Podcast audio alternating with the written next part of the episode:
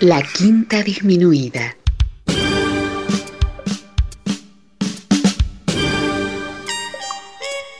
Jazz desde la ciudad más cercana al cielo.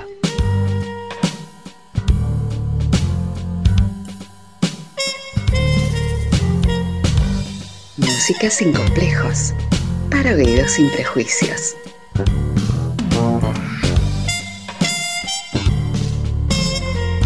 Una producción de Nicolás Peña.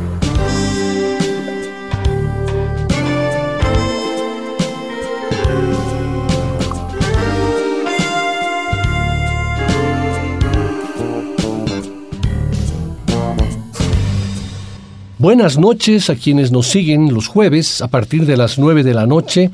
Buenas tardes a los que nos acompañan en el reprise el sábado a las 5 de la tarde y simplemente buenas a quienes escuchan el programa en los podcasts de Spotify, de Google Podcasts y el blog www.quintadisminuida.com. Gracias por su compañía, por sus mensajes, sus sugerencias que me hacen llegar a través de los medios a través de los cuales interactuamos siempre. Facebook, Twitter, Instagram, el correo electrónico, ya saben que es olorajazz.gmail.com. Eh, realmente disfruto de esos espacios para conocer sus opiniones e inquietudes. Hoy es nuestro programa número 785 desde los albores de la quinta disminuida allá por el año 2007.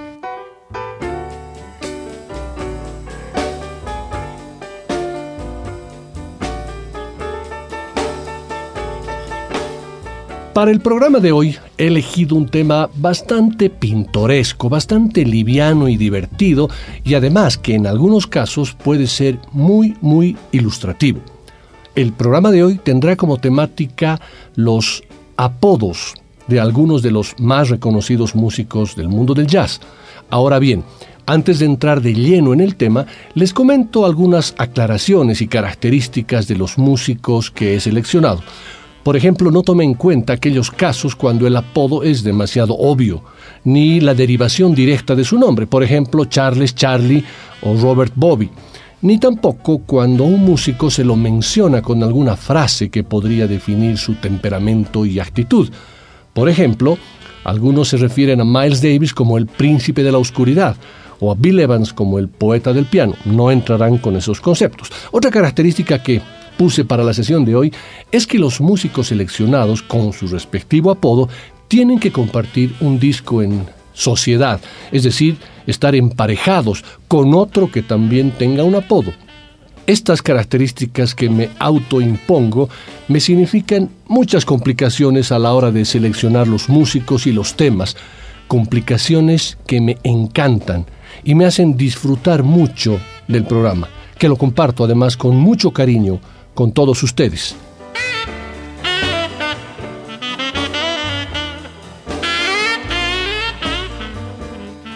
Vamos a comenzar con uno de los músicos de jazz que seguramente tiene el apodo más famoso y conocido de la historia.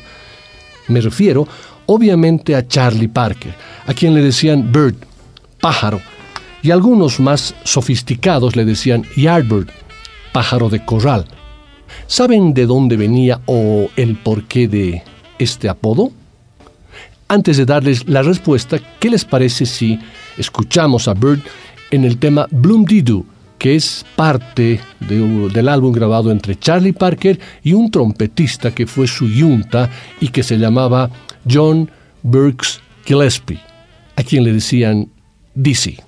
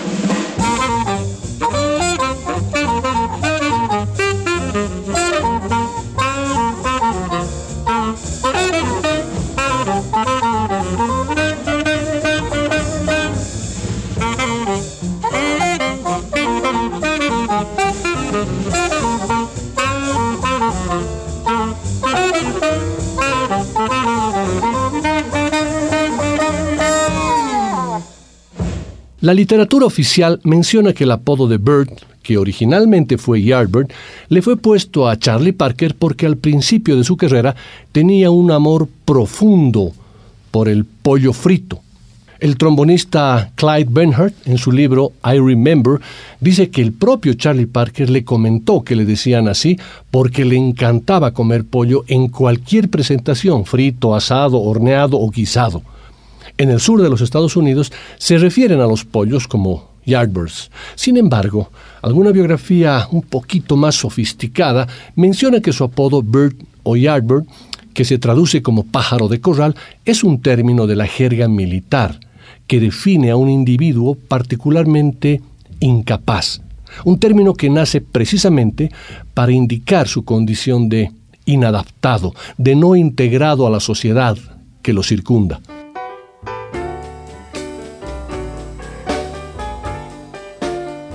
El siguiente tema que vamos a escuchar corresponde al mismo disco del anterior que escuchamos, donde están Charlie Parker y Dizzy Gillespie, Bird y Dizzy, como líderes junto a tres gigantes en la sección rítmica, Carly Russell en el contrabajo, Buddy Rich en la batería y nada menos que Thelonious Monk en el piano.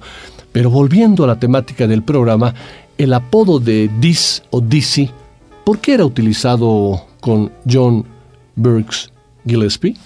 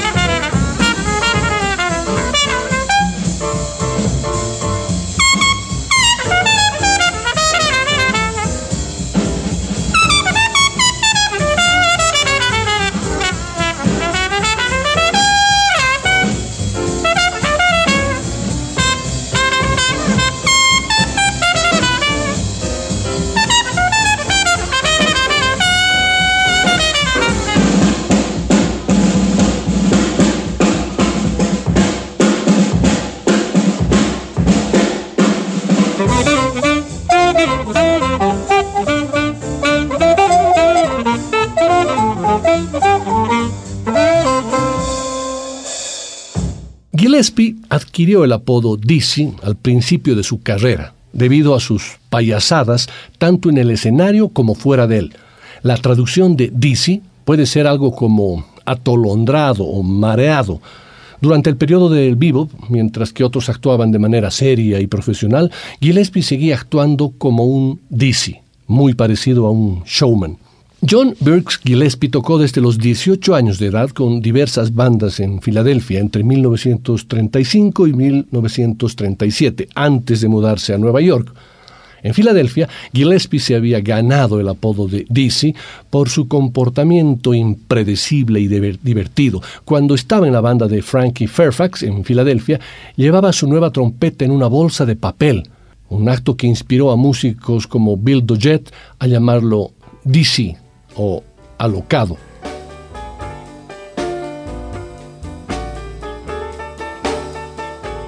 El siguiente tema que vamos a escuchar es parte de un álbum que une a dos de los más grandes nombres de la historia del jazz, Louis Armstrong y Edward Kennedy Ellington, ambos con dos apodos famosos, Satchmo y Duke.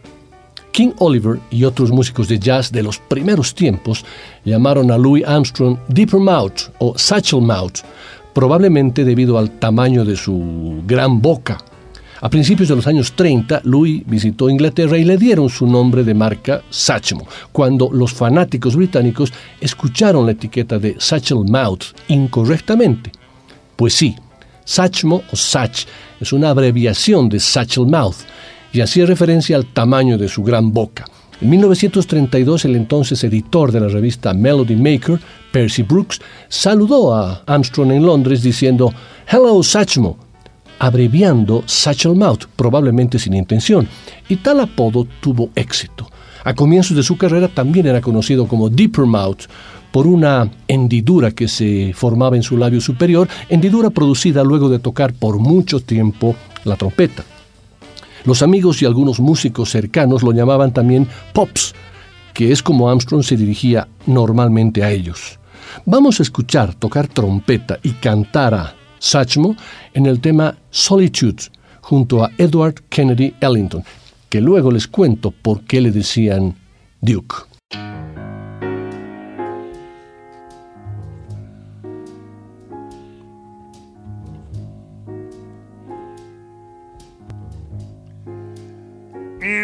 My solitude. You haunt me with reveries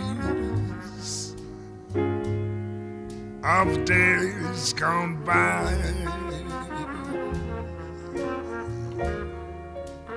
In my solitude.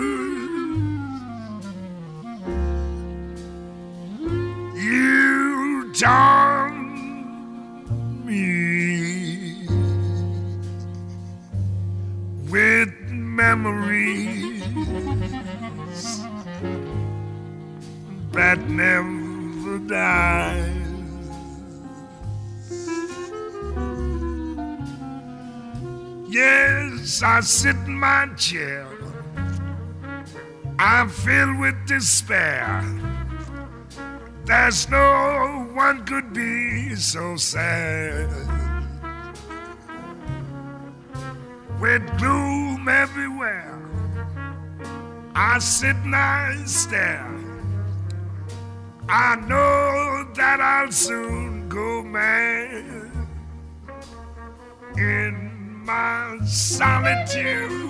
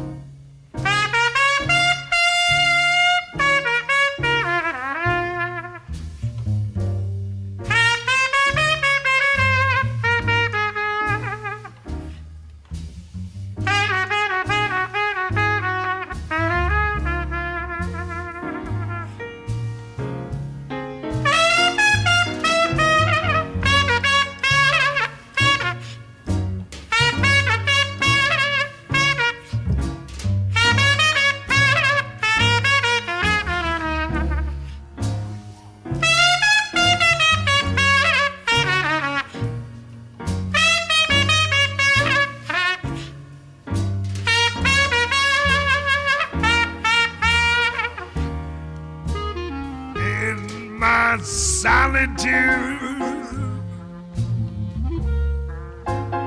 I'm praying, dear Lord above. Oh yes, send back my love.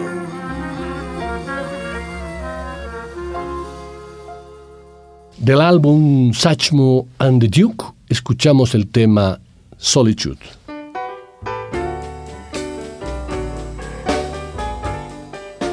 Edward Kennedy Ellington, el duque, nació en el seno de una familia que nunca pasó necesidades económicas, ya que su padre era mayordomo de una casa de gente adinerada. Algunos dicen que fue inclusive mayordomo de la Casa Blanca. Y su madre procedía de una familia negra también acomodada. Recibió además de una excelente educación burguesa, un, porte de elegancia aristocrática que llevaría durante toda su vida, de ahí su apodo Duke, Duque, que le pusieron sus amigos. La mayoría de los libros hacen mención a que por su sofisticada educación, su refinada forma de hablar y su exquisito gusto por la ropa elegante, le pusieron el apodo de el duque. Sin embargo, otra fuente, no menos importante, eh, que su biografía titulada como La música es mi amante, él mismo dice al respecto lo siguiente, justo antes de entrar en el colegio y de que me cambiara la voz, me dieron el apodo de Duke.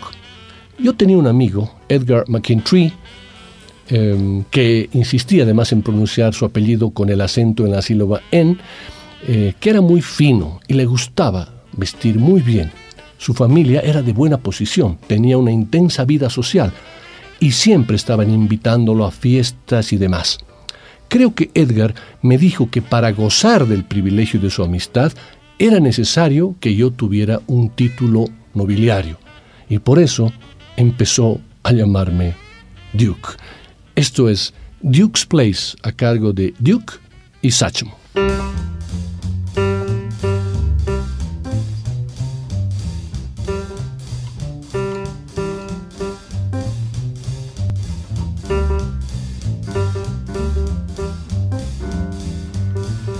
Baby, take me down to Duke's place.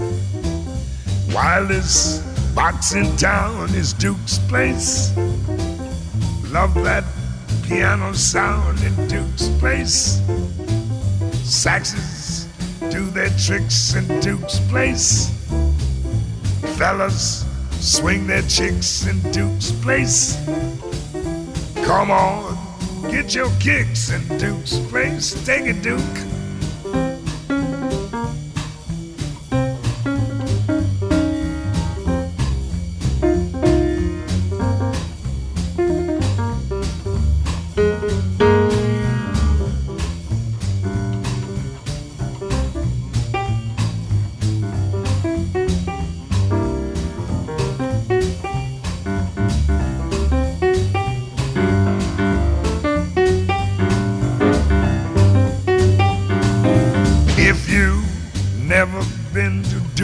Place. Take Duke. tootsies into Duke's place. Life is in the swing Duke's place.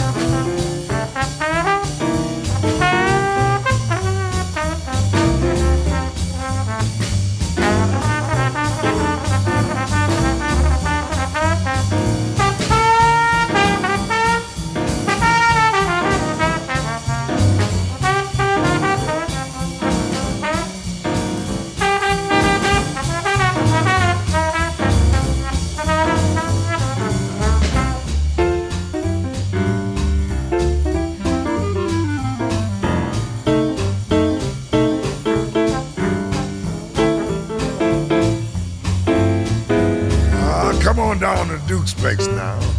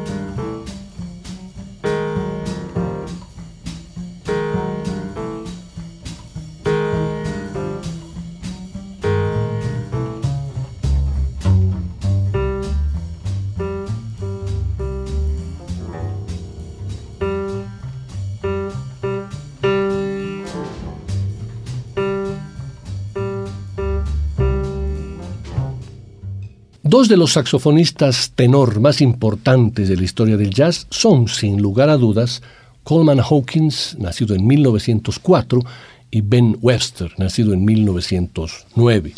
Coleman Hawkins fue durante toda su vida venerado y en cierto modo temido, de forma absolutamente unánime por sus colegas músicos, fueran jóvenes o viejos, y cualquiera fuera el instrumento que ejecutaran se había ganado a pulso esa fama de temible por su escalofriante técnica, su ciencia incomparable de la armonía que le permitía enlazar acordes imperceptiblemente y una capacidad de crear a cualquier tiempo, por muy rápido que fuera, improvisaciones que siempre rozaban lo magistral y con un swing perpetuo.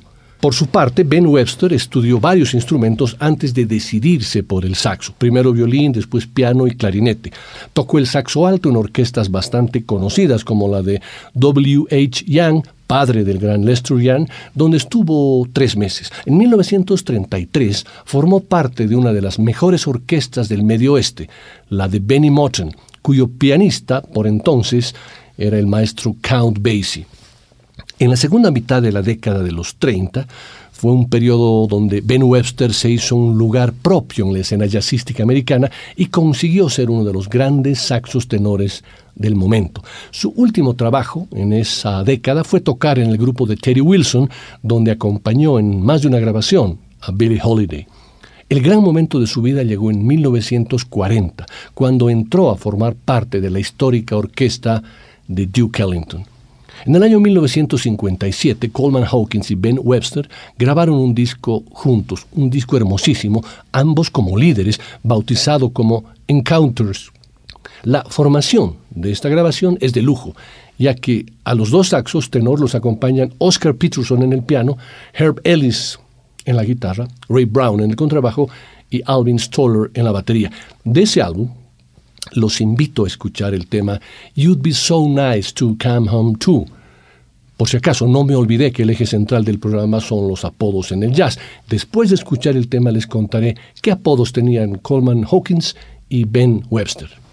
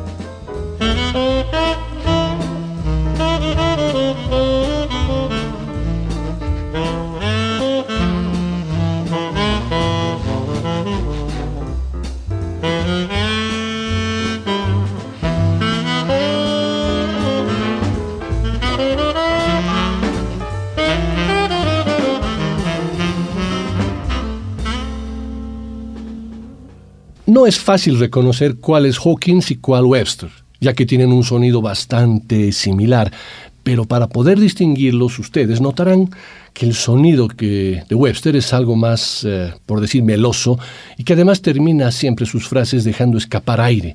Se siente una especie de soplido. El sonido del saxo de Hawkins es más eh, majestuoso, más firme, más grande. Coleman Hawkins tenía dos apodos. El primero, derivado de su apellido, le decían Hawk, que traducido al español es halcón. Su otro apodo, el más conocido, era Bean, que en español significa poroto. Muchos dicen que le pusieron este apodo por la forma de su cabeza. Otros miraron sus ojos y dijeron que parecían frijoles después de haberlos remojado en agua antes de cocinarlos. Los frijoles se hinchan en el agua y los ojos de Hawkins parecían frijoles hinchados. En cuanto al apodo de Ben Webster, no hay dudas en su significado. Le decían Frog, el rana, también por sus ojos saltones. Los invito entonces a escuchar al cabeza de poroto y al rana en el hermoso tema titulado Prisoner of Love.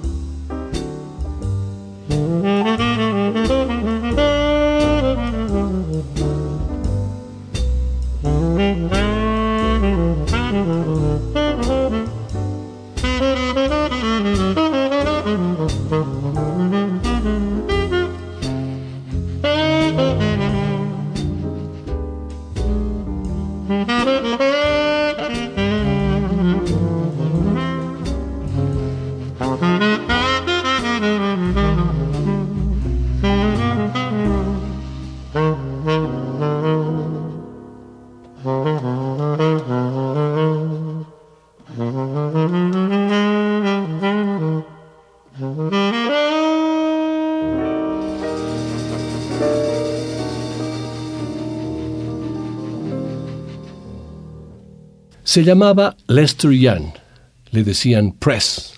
Murió el 15 de marzo de 1959 a los 49 años. Dicen que era un hombre bueno y humilde, un hombre con ganas de vivir con alegría todos los días de su sinuosa vida. Fue un saxofonista soberbio, un tipo que inventó una forma diferente de tocar su instrumento, de sonido suave, lírico, un gran improvisador, fue un renovador sobre todo. Cuando solo había una única y sola manera de tocar, que era la de Coleman Hawkins, apareció en escena este hombre y forjó con su talento y esfuerzo un estilo personal, un lenguaje propio, un estilo que dejó una honda huella, puente, eslabón entre el jazz antiguo y el moderno. Bert lo escuchó sin parar hasta que se lo aprendió de memoria. Estuvo en la orquesta de Fletcher Henderson, pero la cosa no resultó ni medio bien. No era el saxo de Young lo que Henderson buscaba, pues quería un sonido a los Hawkins, que Lester ni quería ni podía darle. Para ese entonces, Lester ya tocaba como Lester. Así que hizo las maletas y se fue a seguir buscándose la vida con su saxo. De aquí para allá otra vez, hasta que de vuelta en Kansas City, en 1936, volvió a enrolarse en la orquesta de Basie, que cuando se marchó a Nueva York, Lester se fue con él. Escuchemos a Press en un disco titulado Press and Sweets, junto al trompetista Harry Edison en el tema That's All, Acompañan a ambos Oscar Peterson al piano, Herb Ellis en la guitarra, Ray Brown al contrabajo y Buddy Rich en la batería.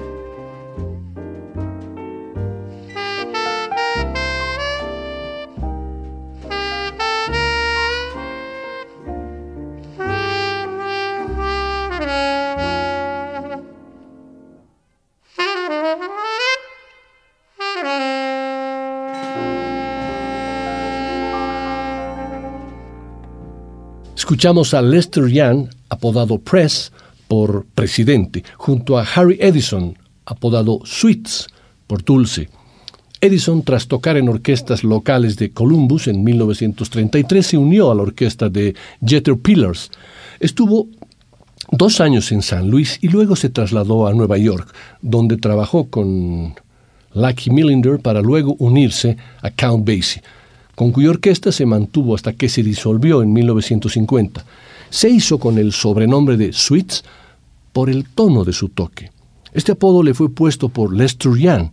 Edison decía al respecto, Lester tenía facilidad para poner apodos. Me alegro que un hombre tan grande como Lester Young me apodara Sweets. Me encanta comer algo dulce, es cierto, y me gusta tocar con una calidad dulce, pero nunca le pregunté a Lester por qué me dio ese apodo. Escuchemos nuevamente a Press y a Sweets para que no queden dudas que el saxofonista era el presidente y el trompetista tenía un tono muy dulce. Esto es Red Boy Blues.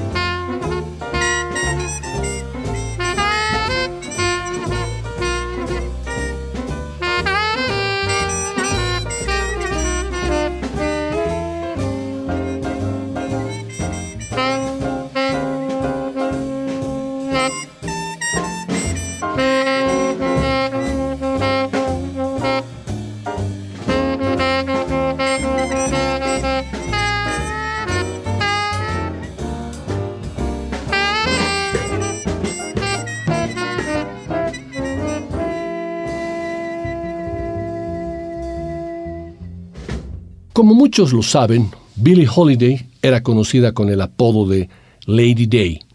Su nombre es sinónimo de cantante de jazz. Si hablamos del estereotipo, artistas de existencia turbulenta, criaturas desdichadas, pero con una extraña capacidad para conmover al oído sensible. Todo lo que sabíamos o imaginábamos sobre esta cantante parece un pálido reflejo de la realidad. Criada en la calle, se dedicó a la prostitución y quedó marcada por las leyes de este negocio. Ella podía seducir ambos sexos, pero llegó un momento en que su agujereada figura espantaba incluso a quien acudía a ella con ansias carnales. El milagro se repetía cuando salía al escenario, con su voz espesa y lánguida, hasta la canción más tonta rebosaba sensualidad, sabiduría, emoción. Era, una vez más, Lady Day. Su actitud altiva y con clase hizo que una noche Lester Young le pusiera el apodo de Lady Day, a lo que ella respondió, si yo soy Lady Day, tú eres Press, en referencia a presidente. El presidente de todos los saxos tenores habidos y por haber. Desde ese momento, la unión musical de Billie Holiday y Lester Young quedó sellada para siempre. Como en este tema titulado Mean to Me, en el que se complementan perfectamente. Después de una brevísima intro del piano de Terry Wilson, arranca Press con un pedacito del tema y su improvisación. Deja un espacio de ocho compases para la impro de la trompeta de Buck Clayton y el camino ya está listo para escuchar a Lady Day.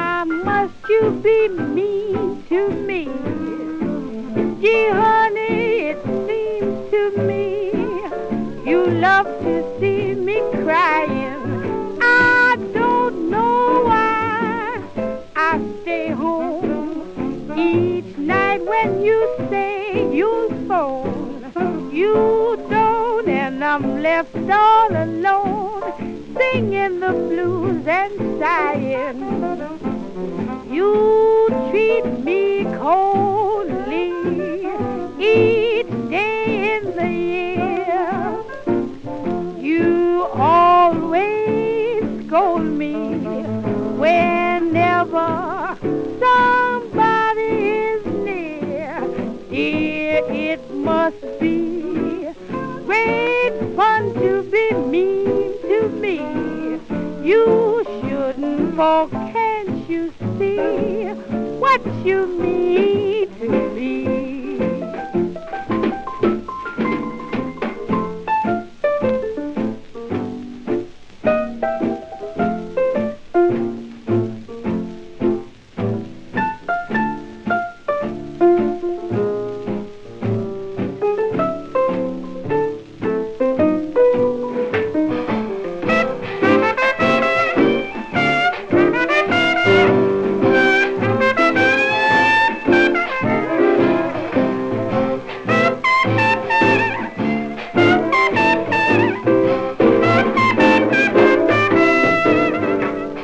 Siempre vuelve a Billie Holiday y a Lester Young, Lady Day y Press. para entender de un fogonazo todo lo que siempre se ha dicho del jazz, su inmediatez, la fluidez de sus maneras, su pase mágico con el tiempo. Cuando se grabaron aquellos discos, Billie Holiday acababa de asentarse como una auténtica cantante de jazz.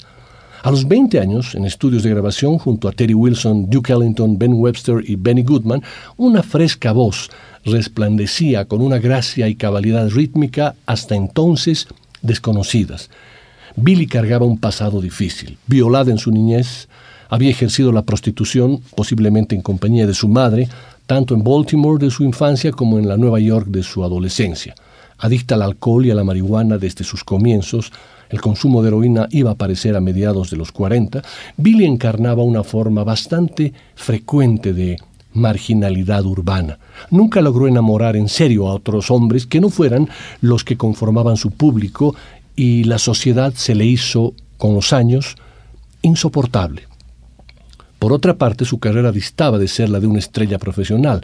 No tenía la versatilidad de Ella Fitzgerald ni el prestigio de Ethel Waters. A diferencia de las juiciosas cantantes de big bands como Helen Forrest, Billy había recibido el apodo de Lady Day por la manera elegante y digna con la que levantaba las propinas en los bares neoyorquinos en los que cantaba. Esto es My First Impression of You, Lady Day y Press.